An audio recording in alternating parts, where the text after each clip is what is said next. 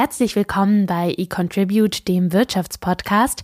Wir diskutieren die spannendsten Themen aus der Wirtschaftsforschung. Mein Name ist Caroline Jackermeier.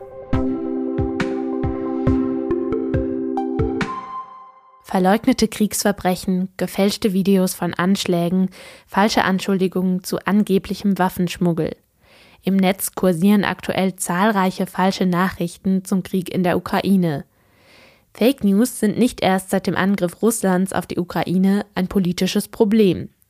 Denken wir etwa an den Sturm auf das Kapitol nach den vergangenen US-Wahlen und dem verbreiteten Vorwurf, die Wahlen seien manipuliert worden.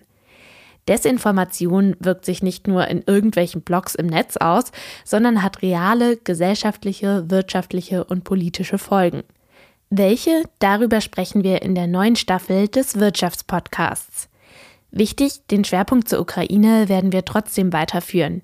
Ihr werdet hier in unregelmäßigen Abständen wirtschaftspolitische Updates zum Ukraine-Krieg erhalten.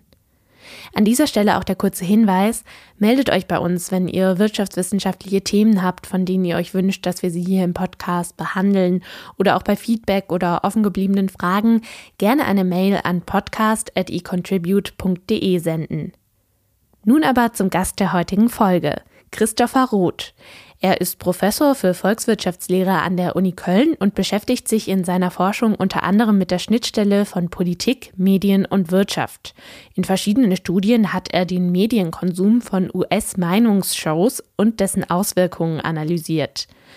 Wir diskutieren darüber, warum populistische Meinungsbeiträge das Entstehen von Fake News begünstigen können, woran es liegt, dass immer mehr Menschen klassischen Nachrichten misstrauen und ob sich dies in naher Zukunft ändern lässt.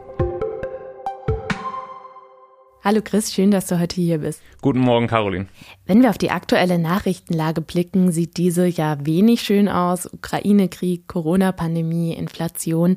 Wie hältst du dich denn auf dem Laufenden? Also konsumierst du lieber klassisch Nachrichten mit den harten Fakten oder liest bzw. hörst du auch gerne mal subjektive Einordnungen oder Kommentare zu Themen? Also ich versuche natürlich schon faktenbasierte Nachrichten mir anzuschauen durch Qualitätsjournalismus von großen Zeitungen wie FAZ, ähm, Süddeutsche, oder Spiegel Online.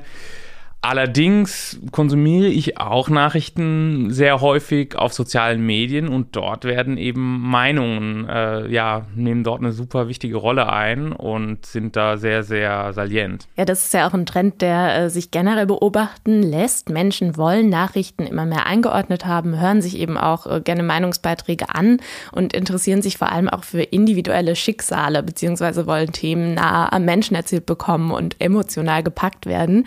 Gleichzeitig Gleichzeitig äh, wird die Skepsis gegenüber den klassischen Medien bzw. Nachrichten immer größer. Du hast einer Studie in den USA mitgearbeitet, bei welcher gerade einmal 36 Prozent der Teilnehmenden die Frage, ob sie den Nachrichten vertrauen, bejaht haben. In anderen Umfragen sagt sogar mehr als die Hälfte der US-Amerikaner aus den Mainstream-Medien zu misstrauen. Woher kommt denn diese wachsende Skepsis gegenüber klassischen Medien und Nachrichtensendungen und dieses Bedürfnis nach einer meinungsstarken Einordnung? Also das ist natürlich eine sehr, sehr komplexe Frage, die meines Erachtens letztlich größtenteils äh, zurückzuführen ist zu Fragen wie sozialer Ungleichheit und einfach Unzufriedenheit mit der Demokratie. Ich glaube, wir gerade in den USA oder auch in Großbritannien ist es eben so, dass ein Großteil der Bevölkerung gar nicht mehr zufrieden sind mit der Demokratie, weil ihr Leben und ihre Lebensqualität sich verringert hat ähm, glaube ich, die Realität eben umdeuten wollen. Und deswegen, weil auch das Vertrauen in, in die Regierung nicht mehr da ist, weil es ihnen selbst schlecht geht, weil sie eben die Ungleichheit sehen, haben sie das Vertrauen in die, in die Mainstream-Medien verloren und in diese faktenbasierten Medien, die eben zu dem Establishment gehören und ähm, versuchen, glaube ich, die Welt umzudeuten und auch das System in Frage zu stellen. Jetzt äh, hatte ich ja auch gerade schon äh, so ein bisschen angerissen, eben diese meinungsstarke Einordnung, was ja auch nochmal eine Abgrenzung ist zu alternativen Fakten, äh, wie ja der kursierende Begriff dazu ist. Also wenn wir jetzt von Meinungen sprechen, äh, seien die auch teils populistisch oder zumindest irgendwie stark polarisierend, basieren diese im besten Fall ja noch auf ein und derselben faktischen Grundlage. Ihr sagt in eurer Studie, über die wir jetzt auch gleich noch näher sprechen werden, äh, dass eben politisch oder ideologisch ausgerichtete Meinungsshows trotzdem das Entstehen von falschen Fakten, also Fake News, begünstigen können. Wie genau hängen jetzt diese beiden Dinge denn zusammen? Also wo ist denn die Grenze zwischen einer stark polarisierenden Meinung und dann eben einer Verschwörungstheorie oder Fake News? Meinungen sind eben subjektiver Natur. Also Meinungen sind oftmals emotional und stark politisch polarisierend. Ja, also ich meine, in, die, in den Meinungssendungen in den USA ist einfach sehr viel negative Emotion vis-à-vis -vis dem Establishment zu spüren. Also wenn man sich jetzt die Meinungssendungen auf Fox News anschaut, dort wird Biden als debil und ähm, geistig ähm, ja, zurückgeblieben äh, dargestellt. Das ist jetzt ein Beispiel, was zeigt, also es werden hier wirklich negative Emotionen äh, hervorgerufen. Die Emotionalität ist ein sehr wichtiger Faktor. Und dadurch, dass Meinungssendungen eben nicht mehr in Fakten basiert sind, glaube ich, gibt das schon den Leuten die Möglichkeit, eben ja unabhängig von Fakten ihr, ihr Weltbild aufzubauen. Also natürlich äh, sind Meinungen nicht Fake News, aber sie bilden so die Brücke zu Fake News, dadurch, dass die Berichterstattung so subjektiv geworden ist. Und könnte ich mir schon vorstellen, dass die zunehmende Wichtigkeit von Meinungssendungen schon dazu führt, dass Verschwörungstheorien wichtiger werden. Es gibt allerdings meines Wissens äh, dazu keine direkte empirische Evidenz. Also zu diesem Link zwischen Meinungssendungen und Fake News. Aber zumindest liegt dann die Vermutung nahe, dass die Grenzen halt einfach ein bisschen fließender macht. Genau, also ich meine, also um mal ganz ein ganz konkretes Beispiel zu liefern, also im Kontext der ähm, amerikanischen Präsidentschaftswahl war es so, dass die Nachrichtensendungen von Fox News ähm, nicht die Glaubwürdigkeit der Wahl ähm, und die Wahlmanipulation, ähm, äh, ja, also nicht die Wahlmanipulation befürwortet haben und quasi gesagt haben, die Wahl war okay und es gab nicht so viel Betrug. Die Meinungssendungen auf Fox News allerdings haben Trumps Narrativ komplett übernommen und haben tatsächlich die Fake News von Trump auch verbreitet. Also das heißt, Meinungssendungen sind dadurch, dass sie eben weniger an Fakten gebunden sind, auch manchmal direktes Vehikel für Fake News. Jetzt nochmal ganz konkret, Stichwort Fake News, kurze Definition. Was genau verstehen wir denn dann unter klassischen äh, Fake News? Also die traurige Wahrheit ist leider, dass für viele Nachrichten es gar nicht so einfach klassifizierbar ist, ob sie denn faktisch unwahr sind. Also wir würden wirklich davon reden, dass äh, das gelogen wurde oder dass Fakten verdreht wurden. Leider ist es oftmals gar nicht so einfach festzustellen, was übrigens auch eine große Limitation von Fact-Checking ist. Ja, also Fact-Checking ist erstens extrem aufwendig und zweitens ähm, oftmals gar nicht so durchführbar und nur für einen kleinen Bruchteil aller Artikel wirklich sauber und trennscharf ähm, durchzuführen. Ja, ist gut, dass du es ansprichst. Das wird nämlich auch Thema der zweiten Folge sein. Also wer da noch Interesse hat, ein bisschen tiefer ins Thema einzutauchen, äh, da sprechen wir dann konkreter darüber, ob und wie Fact-Checking überhaupt funktionieren kann. Ähm, das ist ja ein Thema, das Politik und Social-Media-Plattformen seit Jahren diskutieren, wie man eben mit äh, falschen Informationen umgehen kann, sollte. Gerade auch jetzt im Rahmen des russischen Angriffskriegs gegen die Ukraine ist das Thema wieder sehr präsent. Oder auch eben das Beispiel, das du gerade schon genannt hast hattest damals bei den US-Wahlen. Wie gefährlich und politisch sind denn Fake News? Also welche Macht haben sie? Ich glaube, sie haben das Potenzial, unsere Demokratie zu zerstören. Wenn wir sehen, also jetzt mal um das Beispiel auf, auf Russland anzukommen. Ähm, in Russland ist ein Großteil der Bevölkerung von Fake News, die eben über die Regierung ähm, verbreitet werden oder über die Staatssender verbreitet werden, ja, so missinformiert, dass sie eben eine komplett verzerrte Wahrnehmung der Realität haben. Und ich denke auf jeden Fall, dass das Potenzial hat, die Demokratie zu zerstören. Und das ja, ist sicherlich eine der größten Gefahren, die wir in diesem Jahrhundert bewältigen müssen. Lass uns vielleicht jetzt an der Stelle nochmal den Schritt zurückgehen, eben zur Grenze von Fake News und Entwicklungen in der klassischen Berichterstattung, wenn man so nennen mag, äh, die das Entstehen von Desinformationen gegebenenfalls eben befeuern können. Meinungsmedien äh, oder Sendungen selbst behaupten ja häufig äh, Fakten und Nachrichten und die Diskussion eben derer mit ReporterInnen und deren persönlichen Blickpunkten zu trennen und sagen auch, Zuschauer könnten das unterscheiden und wüssten eben Meinungen auch als Meinungen zu verstehen. Dem entgegen steht aber der Vorwurf, dass eben diese äh, populistischen Meinungssendungen subjektive Meinungen als vermeintliche Fakten darstellen. Äh, bevor wir jetzt auf konkrete Forschung und Studien eingehen, äh, vielleicht ein Statement dazu. Sind Meinungsbeiträge denn per se eine schlechte Informationsquelle? Das kann man natürlich nicht so sagen. Meinungen gehören natürlich dazu, um irgendwie die Welt besser zu verstehen und Dinge einzuordnen. Es kommt natürlich äh, darauf an, wie extrem die Meinungen sind, die vertreten werden. Meinungen zu haben ist okay, solange man sie eben als Meinungen kennzeichnet. Ein Problem, was eine Studie gezeigt hat, ist, dass ein Großteil der Amerikaner nicht in der Lage sind, Meinungen von Fakten zu unterscheiden. Es gibt eine Studie, in der die Leuten Statements vorgelegt wurden und sie mussten klassifizieren, ist das jetzt eine Meinung oder ist das ein Fakt? Und die Leute hatten eine sehr, sehr hohe Fehlerquote in dieser Einordnung. Das heißt, ich glaube, das fundamentale Problem ist, wenn Leute Meinungen als Meinungen verstehen, ist das schon okay. Wenn Leute Meinungen und Fakten nicht mehr unterscheiden können, dann ist es schon ein Problem. Ja, genau damit befasst du dich ja eben auch in verschiedenen Studien. Zum Beispiel vor dem Hintergrund der Corona-Pandemie hast du auch untersucht, wie Menschen Meinungsschluss wahrnehmen und ob sie eben Beiträge auch als faktische Grundlage ansehen, mit welcher sie sich informieren. Hierzu habt ihr Zuschauer der beiden größten amerikanischen TV-Sender befragt, also Fox News eher dem republikanischen Lager zuzuordnen und MSNBC eher demokratisch-liberal ausgerichtet. Die Teilnehmenden sollten im frühen Stadium der Pandemie 2020 unter anderen Aspekten schätzen, wie verbreitet Covid-19 bereits ist. Und wer akkurat schätzte, also maximal 5% neben den offiziellen Zahlen lag, gewann einen 10-Euro-Gutschein. Als Informationsquelle konnten die Befragten dann aus verschiedenen, vier verschiedenen TV-Clips ihres präferierten Fernsehsenders wählen. Darunter waren zwei reine Nachrichtenbeiträge und zwei Meinungsbeiträge. Was konntet ihr dabei beobachten? Genau, also wir konnten beobachten, dass Leute vornehmlich oder zumindest in großer Mehrheit lieber Meinungssendungen sich angeschaut haben, obwohl die Leute incentiviert waren, über Fakten zu berichten. Also wir haben hier quasi ein Design gewählt, bei dem wir Fakten über die Vergangenheit sogar ähm, Leute gefragt haben und sie dann einen Clip sich anschauen konnten. Also wir haben ein Design gewählt, was quasi äh, eigentlich sehr stark faktenbasierte Sendungen ähm, favorisiert. Trotzdem haben die Leute lieber Meinungssendungen geschaut und wir erklären das ähm, damit, dass die Leute eben sehr hohes Vertrauen in die Moderatoren dieser Meinungssendungen haben und dass sie die gewohnt sind und dass sie über die Zeit hinweg ja, sowas wie eine Beziehung äh, zu diesen Meinungsmoderatoren äh, entwickelt haben und, und deswegen lieber die Meinungssendung anschauen, auch wenn es um Fakten geht. Ja, daran hat ja sogar nicht mal was geändert. Auch diese Belohnung für die richtigen Fakten auf bis zu 100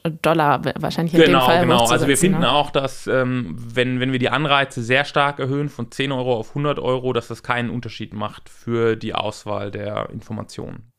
Jetzt hat man ja bei US-amerikanischen Talkshows auch direkt so diese sehr hitzigen, meinungsstarken Debatten vor Augen und auch so die zweigeteilte Öffentlichkeit, die ja auch zum Großteil auf das Zwei-Parteien-System in den USA zurückzuführen ist. Lassen sich denn diese Beobachtungen auch auf Deutschland so eins zu eins übertragen? Mein Gefühl ist es, dass die USA, was die Verbreitung von Meinungssendungen schon deutlich fortgeschritten ist. Ähm, also das heißt, dass dort Meinungssendungen doch populärer sind. Also ich meine, wenn man sich bei Fox News um 8 Uhr oder bei MSNBC um 8 Uhr abends die Nachrichten anschaut, da kommen da Meinungssendungen. Ich meine, in Deutschland kommt immer noch die Tagesschau auf dem ersten und keine Meinungssendung. Also ich glaube, dass sich schon, ähm, was, die, was das Angebot von Nachrichten ist, die USA einfach schon viel extremer in die Meinungssendungen übergegangen.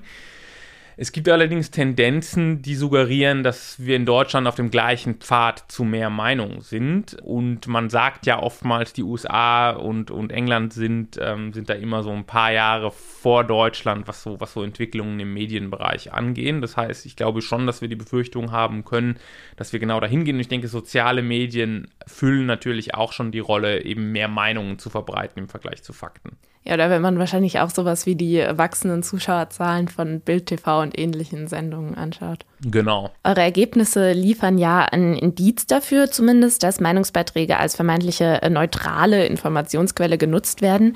Die Frage, die ja direkt daran anknüpft und die ihr in einem zweiten Schritt auch beleuchtet habt, ist, ob Meinungsbeiträge denn auch aktiv beeinflussen, wie sich Menschen verhalten. Wenn wir da zum Beispiel an Corona denken, da haben Aussagen, die sich zum Beispiel jetzt gegen eine Impfung aussprechen oder die Gefahr der Pandemie herunterspielen, ja unter Umständen auch direkte gesundheitliche Folgen. Um Um das zu überprüfen, habt ihr die jeweils beliebtesten Meinungssendungen bei Fox News von Sean Hannity und Tucker Carlson analysiert. Äh, beide sind in der Ausrichtung des Senders eben eher im rechten Spektrum. Allerdings schlugen sie bei Covid komplett unterschiedliche Narrative ein, äh, während Tucker Carlson Corona als Biowaffe bezeichnete, die China absichtlich im Labor gezüchtet hat, um die Welt lahmzulegen, spielte Hannity die Gefahr von Corona runter und warf den Demokraten vor, die Pandemie politisch auszunutzen.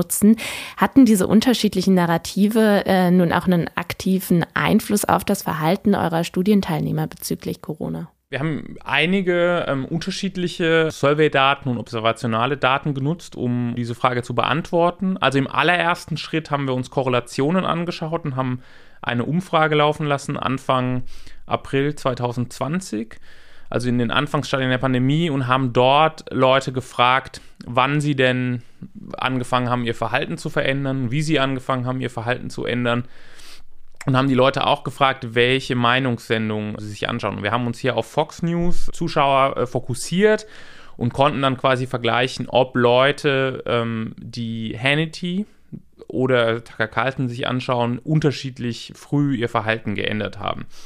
Wie du eben schon gesagt hast, Tucker Carlson hat Anfang Februar schon angefangen, vor ähm, dem Coronavirus zu warnen. Also auch früher sogar als die, die linken Sender und war da äh, extrem vorsichtig. Hat das Ganze aber, wie, wie du gesagt hast, in einem sehr rechten Rational oder in einem sehr rechten Narrativ eingebettet, was eben sehr anti-chinesisch war. Sean Hannity hingegen hat ganz extrem das Trump-Narrativ gefahren. Und was wir dann dementsprechend auch finden, ist, dass in diesen Umfragedaten ähm, äh, Leute, die Tucker Carlson anschauen, sagen, sie hätten früher ihr Verhalten geändert.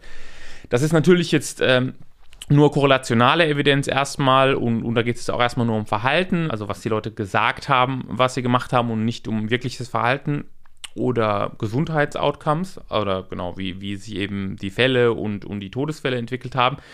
Und da haben wir dann im nächsten Schritt uns erstmal die Korrelationen angeschaut auf dem County-Level konnten wir analysieren, wie viele Leute relativ gesehen Tucker Carlson und Sean Hannity ähm, an, sich anschauen. Also irgendwie in den Sendungsdaten quasi in den verschiedenen Regionen dann. Genau, also wir haben quasi Sendungsdaten von den verschiedenen Regionen und können uns dann anschauen, wie sich die Fallzahlen und Todeszahlen von Covid entwickeln ähm, und können dann erstmal zeigen, dass, dass dort die Korrelationen eben konsistent sind mit den Survey-Daten und können auch zeigen, dass das sehr robust ist, unabhängig davon, welche Kontrollvariablen wir hier reinnehmen.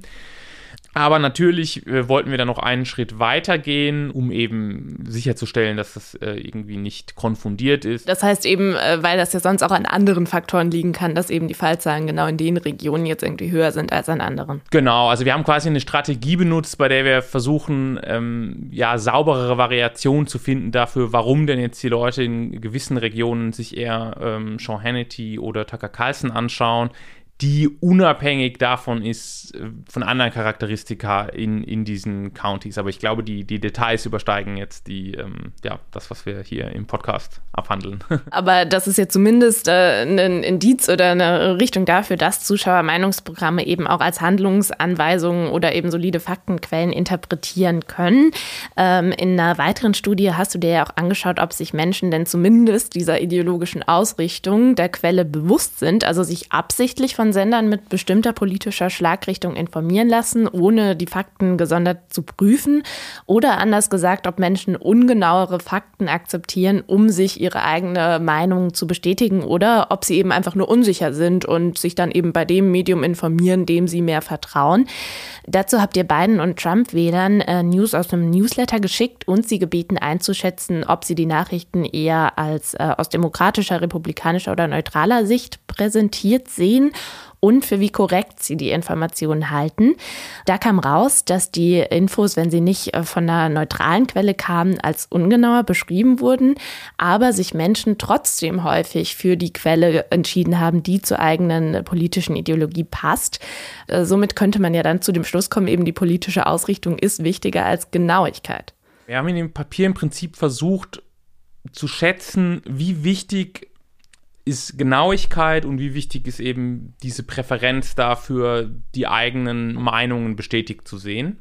Die Hauptidee war es quasi wirklich eine Aussage treffen zu können über die Wichtigkeit der beiden Faktoren das sozusagen wurde nie so quantitativ ähm, untersucht und wir haben im Prinzip ganz klare Evidenz gefunden, dass Leute eine starke Präferenz haben für Berichterstattung, die die eigenen Meinungen unterstützt aber dass und, und dass die Leute aber auch äh, genaue, genaue Berichterstattung letztendlich gut finden, aber nur diese genaue Berichterstattung gut finden, wenn sie mit der eigenen äh, Meinung eben koinzidiert. Also das heißt, genauere Berichterstattung hat zu keiner höheren Nachfrage geführt, wenn die Leute auch erwartet haben, dass das eher ihrer eigenen Meinung widerspricht. Also das heißt, Leute wollen genaue Berichterstattung, aber nur dann, wenn sie die eigene Meinung unterstützt, aber nicht, wenn sie gegebenenfalls der eigenen Meinung zuwiderläuft. Das heißt, äh, eigentlich wollen Menschen gar keine neutralen Nachrichten. Man muss hier sehr stark äh, von unterschiedlichen Kontexten differenzieren. Also ich meine, wenn es jetzt darum gehen würde,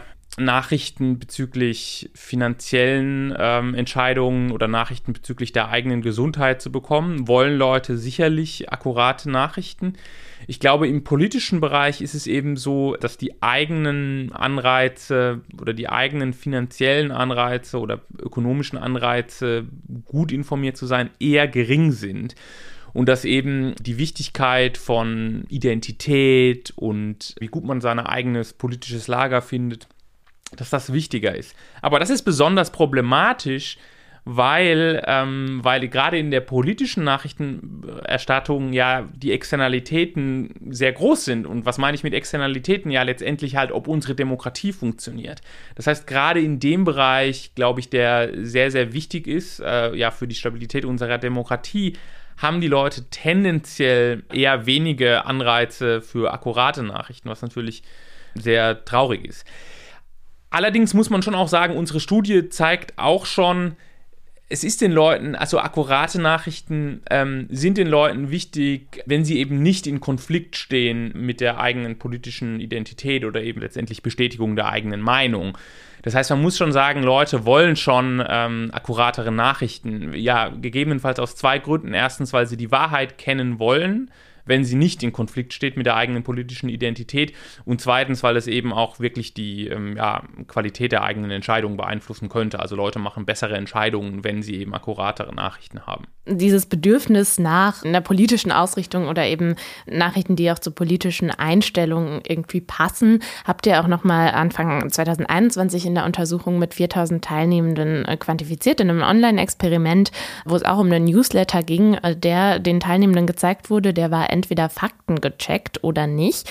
Bei stärker ideologischer Einstellung, also wenn die Teilnehmenden angaben, sich eben stark irgendwie mit einer politischen Ausrichtung zu identifizieren, sank die Nachfrage nach dem Newsletter sogar, wenn er äh, aus einer Quelle stammte, die der eigenen politischen Ausrichtung entsprach, wenn er Fakten gecheckt war. Äh, nur wenn er aus einer politisch anderen Richtung kam, erhöhte der Faktencheck die Nachfrage nach dem Newsletter.